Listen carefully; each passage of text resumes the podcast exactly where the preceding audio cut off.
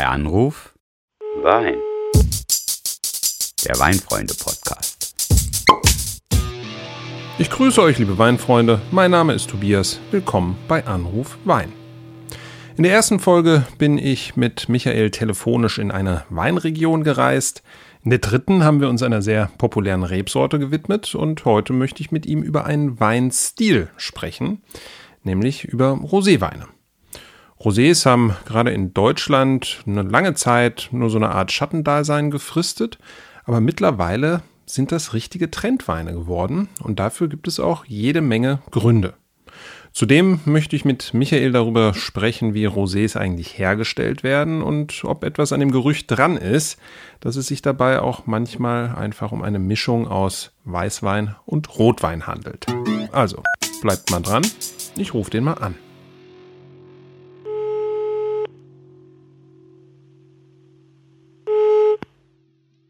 Hallo, mein rosaroter Panther. Hallo, Tobias. Wie geht's dir? Ja, bestens. Äh, vor allem ja, weil ich mir dieses Mal das Thema für die Folge aussuchen konnte. Wir hatten es schon das letzte Mal angekündigt. Aber das war ja jetzt bei dir sowieso mit keinerlei Störgefühlen, glaube ich, verbunden, oder? Nein, ganz und gar nicht. Ich folge dir liebend gern in diese schöne Rosé-Welt, möchte da aber nochmal dran erinnern, dass wir noch einen Nachtrag zur vergangenen Folge zu leisten haben.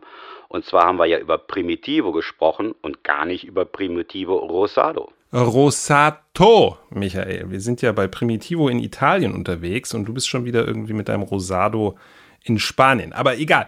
Ja, du hast recht. Wir haben vergessen zu erwähnen, Primitivo in der Rosé-Variante auch super populär momentan in Deutschland. Zudem, ich habe ja sehr gerne von dem Synonym von Primitivo gesprochen, nämlich den kalifornischen Zinfandels. Da muss man vielleicht auch noch kurz dazu sagen, es gibt da so ein Phänomen schon seit Jahrzehnten, insbesondere in den amerikanischen Supermärkten. Das nennt sich White Zinfandel. Und auch das ist ein Rosé, ja. Das ist tatsächlich etwas seltsam und das ist Rosé von der allerübelsten Sorte, zuckersüß und wirklich nicht schön. Also das Thema können wir, können wir direkt überspringen, denn wir sprechen ja heute eigentlich über den Siegeszug von Rosé und äh, einer extremen Popularität. Da gibt es ja jetzt auch ein sehr aktuelles Beispiel, was das Ganze ja nochmal befeuert, ne? Ja, vielleicht muss man an der Stelle eines vorab schicken. Ganz wichtig ist, diese Debatte, ist Rosé ein toller Wein oder nicht, diese gab es bei Champagner nie. Ganz im Gegenteil. Bei Champagner ist es so, dass Rosé-Champagner für eine ungeheuer hohe Wertigkeit steht ja. und der sich ungeheurer Beliebtheit erfolgt. Und das, worauf du gerade angespielt hast, ist, glaube ich, die neue Appellation DOC Prosecco Rosato.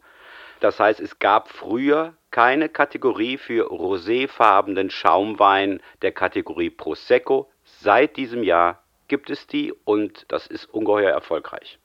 Ja, die haben natürlich den Trend mitbekommen für Rosé-Stillweine, aber natürlich auch für Rosé-Schaumweine. Und Prosecco ist so ein erfolgreiches Thema. Ich sag mal ganz salopp, die wären ja doof gewesen, wären die jetzt auf diesen Trend nicht aufgesprungen. Und deswegen gibt es jetzt eben auch ganz offiziell Prosecco in Rosé-Form. Eigentlich hat den Trend aber ja was anderes befeuert. Ne? Da gibt es ja insbesondere mit dem Chateau Miraval, und wir hatten es ja in der Cotiron-Folge schon mal kurz äh, besprochen, so ein Phänomen, das hätte ja nie jemand für möglich gehalten, oder? Allerdings. Vielleicht hat es auch genau so einer Kombination bedurft, um nochmal im größeren Rahmen mehr Aufmerksamkeit für Rosé als qualitativ wertvoll zu gewinnen. Ne? Chateau Miraval, das wissen wir inzwischen alle, dahinter stecken äh, Angelina Jolie und Brad Pitt, Ex oder immer noch Glamour-Paar, wie man das nun haben will. Vor allen Dingen aber Marc Perrin aus der großen Weinfamilie der Perrins. Und für sie war von Anfang an wichtig, ein Rosé zu machen, der, was die Kritikerbewertung betrifft, in die Klasse der Rotweine vorstößt. Denn da muss man ehrlich sagen, war Rosé immer so ein kleines Stiefkind. Ja, und auch preislich, ne, rufen die ja da durchaus was auf, was jetzt für ein Rosé nicht so wirklich typisch bisher war.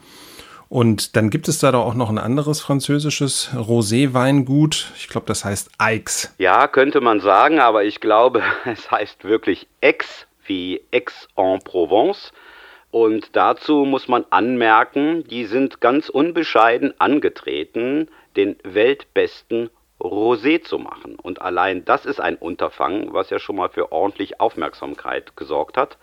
Und ich kann nur empfehlen, da mal seine Nase reinzustecken und ein Schlückchen davon zu probieren. Das ist in der Tat ambitioniert. Und mittlerweile haben auch andere den Trend erkannt. Stichwort Promi. Kylie Minogue macht auch Rosé. Das ist doch jetzt irgendwie wahrscheinlich nur so ein, so ein Marketing-Stunt, oder? Marketing-Stunt, ja. Ich glaube, man kann eher sagen, es ist ein schönes neues Lied auf die alte Melodie vom Rosé, denn tatsächlich gibt es eine schöne Geschichte zu dem Rosé von der Kylie dazu. Und zwar ist sie wohl auf die Idee gekommen, als sie zu Studioaufnahmen unterwegs war und zwischen den Sessions gab es Pausen, in denen man sich so ein bisschen erholen konnte, um seine Kreativität zu sammeln. Und man glaubt es kaum, da hat man dann ein Rosé getrunken. Jeder darf jetzt mal mutmaßen, welchen. Und da ist sie auf die Idee gekommen und sagt, Mensch, so ein Rosé kann ich auch machen. Und äh, um nicht ganz so verwechselbar zu sein, ist sie dann ins Languedoc gegangen und bietet uns jetzt einen wunderbaren Languedoc Rosé an. Okay, und dann gibt es ja noch ein zweites Beispiel. Samu Haber, dieser finnische Rock-Pop-Barde und gleichzeitig Juror bei The Voice of Germany, macht mittlerweile auch Wein, hat mit einem Rotwein aus Spanien ähm, gestartet und von dem gibt es jetzt auch ein Rosé. Genau, der hat schon einmal auf den roten Buzzer gedrückt und hat mit seinem Forever Yours vorgelegt. Er hat einen Partner in äh, Spanien, mit dem er das macht. Und infolgedessen ist jetzt Forever Yours die Rosé-Variante ebenfalls ein spanischer Roséwein und zwar aus der schönen Rebsorte Garnacha oder auf Französisch Grenache. Hm, jetzt haben wir schon sehr, sehr viel Vorgeschichte geleistet. Ich glaube, jetzt müssen wir mal ins Thema richtig einsteigen. Was zeichnet denn diese Rosés, über die wir eben gesprochen haben, eigentlich geschmacklich aus? Äh, warum sind die so interessant? Warum kommt Kylie auf die Idee? Und warum auch der Samu Haber? Und vor allen Dingen, warum alle Weinfreunde und bestellen plötzlich Rosé? Ja, ich glaube, es ist einfach eine interessante Mischung. Da kommen wir ja gleich auch nochmal zu, zu dem Stichwort aus Vorzügen, die auf der einen Seite ein Weißwein mitbringt, nämlich sehr viel Frische und Leichtigkeit. Und dann hat aber ein Rosé eben auch immer so einen gewissen Fruchtkick. Ne? Das sind immer irgendwie so Aromen von roten Früchten. Und ähm, das ist beim Champagner ganz genauso. Das bringt eben nochmal so was Schmeichelndes rein. Ne? Das ist jetzt nicht nur einfach frisch, sondern man hat es eben auch mit schönen Aromen zu tun.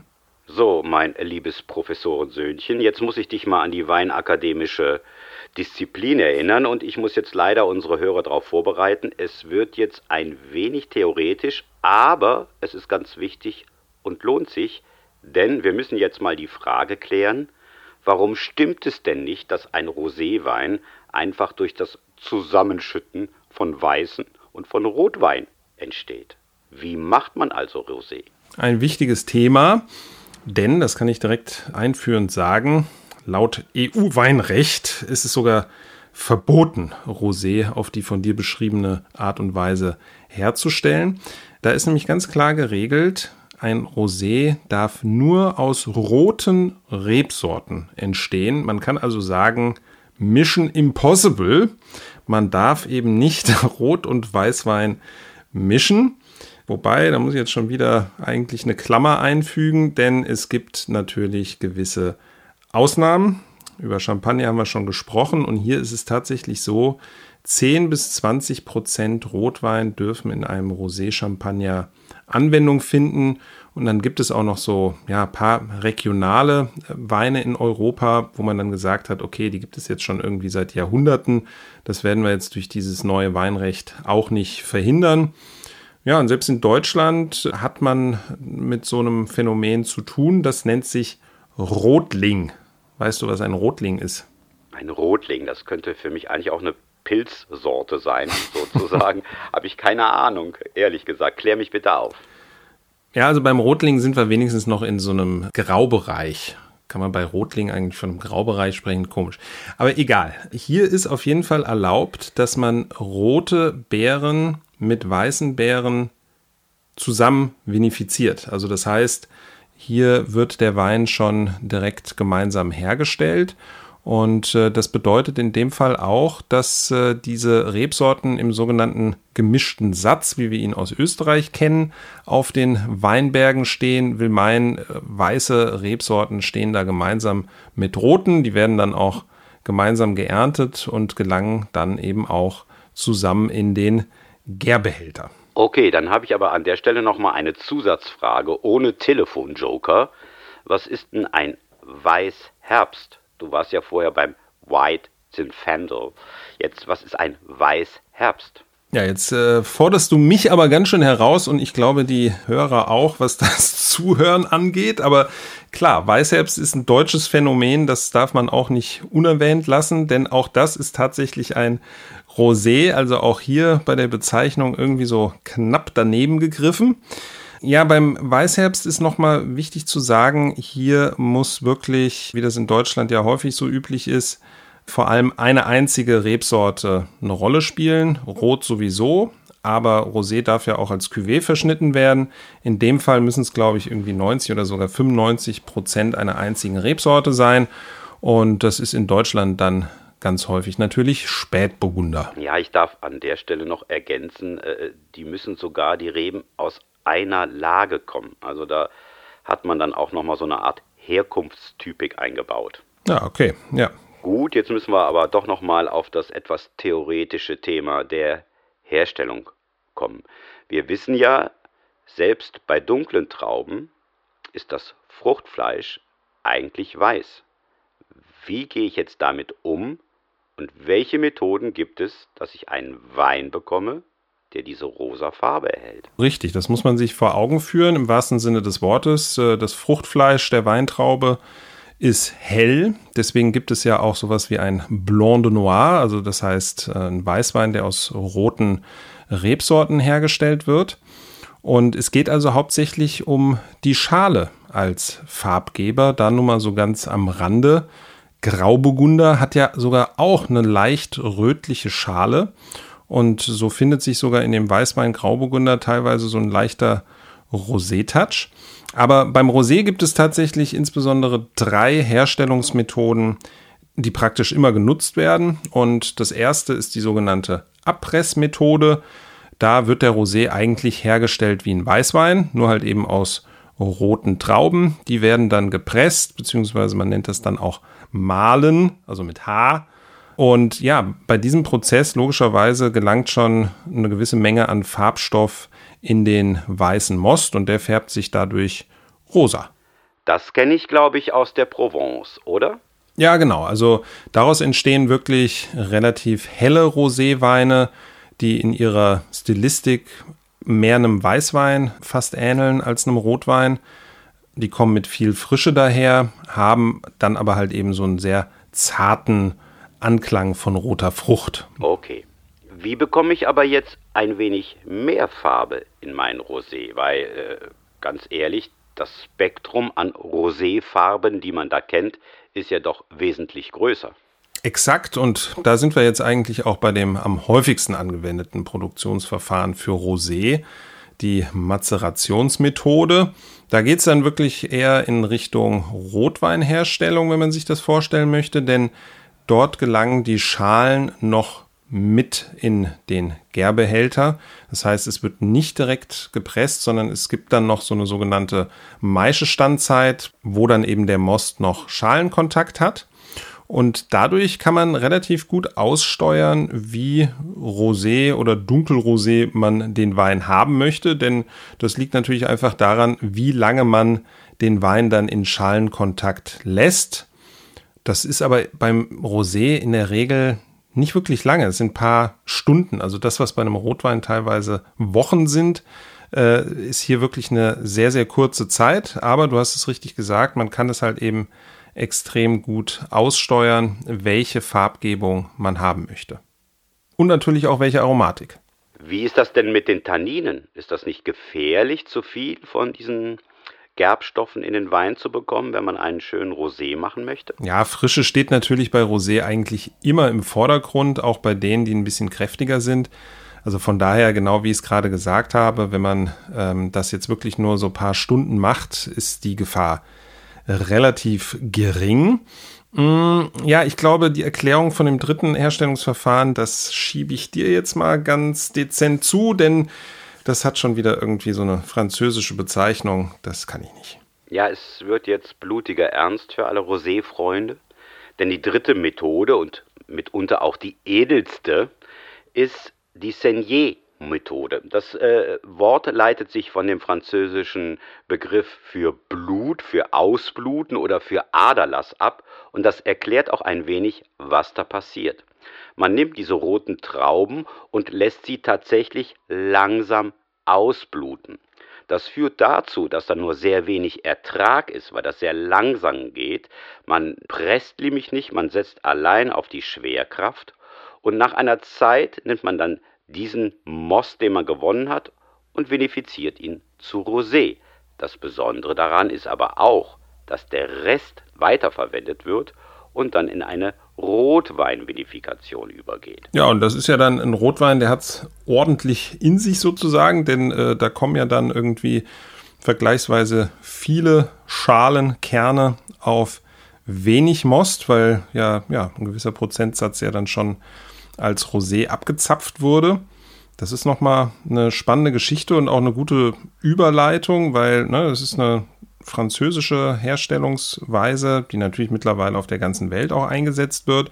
Aber sie zeigt, dass insbesondere in Frankreich schon sehr, sehr lange Rosé einen hohen Stellenwert hat. In dem Land wird gigantisch viel Wein produziert und immerhin 10% der Gesamtmenge entfällt auf Roséweine. Das ist schon, finde ich, ordentlich. Ja, es gibt in Frankreich eine ganz andere Kultur im Umgang mit Rosé. Wir hatten das am Beispiel von Rosé Champagner, wo wir schon festgestellt haben, da steht das eigentlich für eine hohe Wertigkeit und nicht für so ein Mittelmaß zwischen Weiß und Rot, sondern ist was sehr Eigenständiges mit einem eigenen Geschmacksprofil und mit einer eigenen Güte.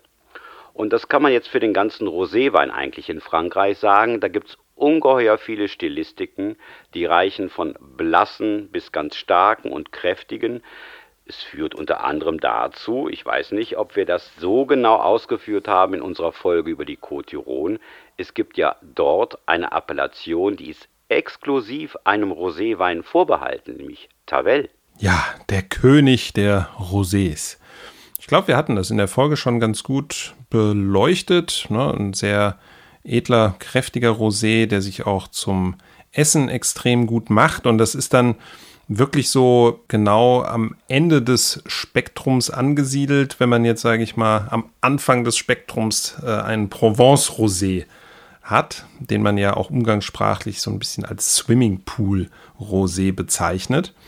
Also da ist wirklich ordentlich was los und äh, ja, da scheint jetzt die übrige Welt zu versuchen, nachzuholen und sich eben auch auf dieses Thema extrem zu stürzen.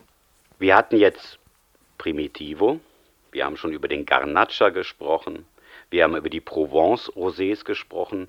Kann man eigentlich sagen, dass es eine typische Rebsorte für die Herstellung von Roséwein gibt? Ganz klares Nein. Und das finde ich äh, ziemlich spannend, denn Rosé ist eben immer irgendwie aus der Rotweinrebsorte hergestellt, die es in dem entsprechenden Anbaugebiet eben gibt. Also das heißt, in Deutschland ist es eben hauptsächlich der Spätburgunder, hatten wir ja schon erwähnt. In Spanien entstehen dann natürlich auch Rosés aus Tempranillo und in Apulien eben dann auch der äh, Primitivo. Also das heißt, wir haben eigentlich immer auch eine ganz klare Bezugnahme auf die Region und auf die Typizität, die dort sowieso vorherrscht. Man kann also sagen, die Vielfalt unter den Roséweinen ist ähnlich groß wie bei den Rotweinen? Ja, das würde ich auf jeden Fall so sagen. Manche belächeln das halt eben so ein bisschen. Ne? Das ist jetzt irgendwie weder Weißwein noch Rotwein. Aber ich finde, die Stilistik der roten Rebsorte kommt da auch total gut zum Tragen. Und wie gesagt, finde das ein Thema, dem man unbedingt Beachtung schenken sollte, da es eben wirklich eine große Vielfalt bietet. Jetzt wissen wir ja, Es äh, gibt nichts Gutes, außer man tut es. Und wir wissen auch, probieren geht über studieren. Wir haben unsere Hörer gemartert mit ganz viel Erklärung zur Erzeugung von Roséwein. Jetzt aber nochmal ein Bekenntnis, lieber Herr Weinlakai. Was sind denn deine favorisierten Roséweine? Ja, ich würde ja jetzt gerne sagen, irgendwie Tavel, weil es ist ja König der Rosés und so weiter. Aber ich bin wirklich eher der Rosé-Trinker, der auf die Frische Wert legt und auf eine schöne rote Frucht. Also ich bin eigentlich bei den Provence-Rosés und natürlich zu besonderem Anlass ein Rosé-Champagner. Oh, das ist auch was echt Feines. Aber an dich gerichtet ist die Frage ja fast noch interessanter, denn du bist ja irgendwie bekennender Freund von sehr körperreichen und tanninreichen Rotwein. Kommst du denn da mit Rosé überhaupt klar? Also für mich gibt es zwei Annäherungen. Auf der einen Seite, ich hatte mich ja vorhin schon mit dem Rosado verraten, sind es tatsächlich Roséweine aus Spanien, Tempranillo und Garnacha sind da die Rebsorten, die mir da am meisten zusagen, die auch mehr Struktur mitbringen und die auch tatsächlich gut zu essen passen. Auf der anderen Seite gibt es aber auch so eine Skala, die führt mich dann wieder in Richtung Weißwein mehr und das sind dann die wunderbar zarten, filigranen Rosés von der Loire aus Cabernet Franc. Also ich kann mit beiden wunderbar leben. Ja, Rosé von der Loire, das ist natürlich nochmal echt ein feines Thema. Insgesamt würde ich aber sagen, wir haben jetzt sehr, sehr viel erzählt und äh, ja, traut euch da einfach mal ran und probiert ein bisschen was aus. Ich bin mir sicher, dass ihr auch relativ schnell einen Favoriten in Sachen Rosé ausmachen könnt. Jetzt kommt mein Einsatz an der Stelle, glaube ich. Ne? Wir würden uns natürlich freuen, wenn ihr dem Ganzen ein bisschen nachfolgen konntet und euch tatsächlich in die schöne Welt der Roséweine hineintrinkt. Oh ja. Anmerkungen zu den Rosés und zu den Roséarten, die wir jetzt besprochen haben, findet ihr natürlich auch auf unserer Landingpage unter weinfreunde.de slash podcast. Und was noch viel wichtiger ist, falls wir hier was vergessen haben, was euch interessiert, könnt ihr uns natürlich auch schreiben und zwar das Ganze geht dann an die Mailadresse podcast.weinfreunde.de. Ja, und heute werde ich nicht erwähnen, dass wenn man lieber Michael am Anfang der E-Mail schreibt, dann irgendwie bevorzugt behandelt wird. Hm, ja, also ich glaube, wenn man dann auch noch zusätzlich den Podcast abonniert, die Möglichkeit hat man ja immer auch, und dann wird man, glaube ich, automatisch darüber benachrichtigt, wenn eine neue Folge da ist, dann habt ihr alles richtig gemacht. Ja, und da bleibt uns jetzt eigentlich nur noch zu sagen, lieber Michael, ich freue mich drauf, wenn es das nächste Mal wieder heißt. Bei Anruf. Wein. Ja, und dann darfst du dir vielleicht wieder ein Thema aussuchen. Und vielleicht haben wir ja dann sogar schon die ersten Vorschläge von Hörern und Hörerinnen. Und die können wir dann ja direkt mit aufgreifen. Du wirst dich an dieser Stelle wirklich wundern, aber es sind tatsächlich schon einige Mails bei mir eingegangen mit Themenvorschlägen und Nachfragen und da waren auch sehr spannende Sachen dabei. Doch die behalte ich jetzt erstmal für mich. Ich will ja die Spannung hochhalten und ich hoffe doch, dass beim nächsten Mal wieder ich dran bin, um das Thema festzulegen. Ja, also da sind wir ganz entspannt. Ich sowieso und ich würde sagen, Michael, wir hören uns, ne? Bis dahin. Ich freue mich drauf. Bis dann, Tobias. Ciao. Tschüss.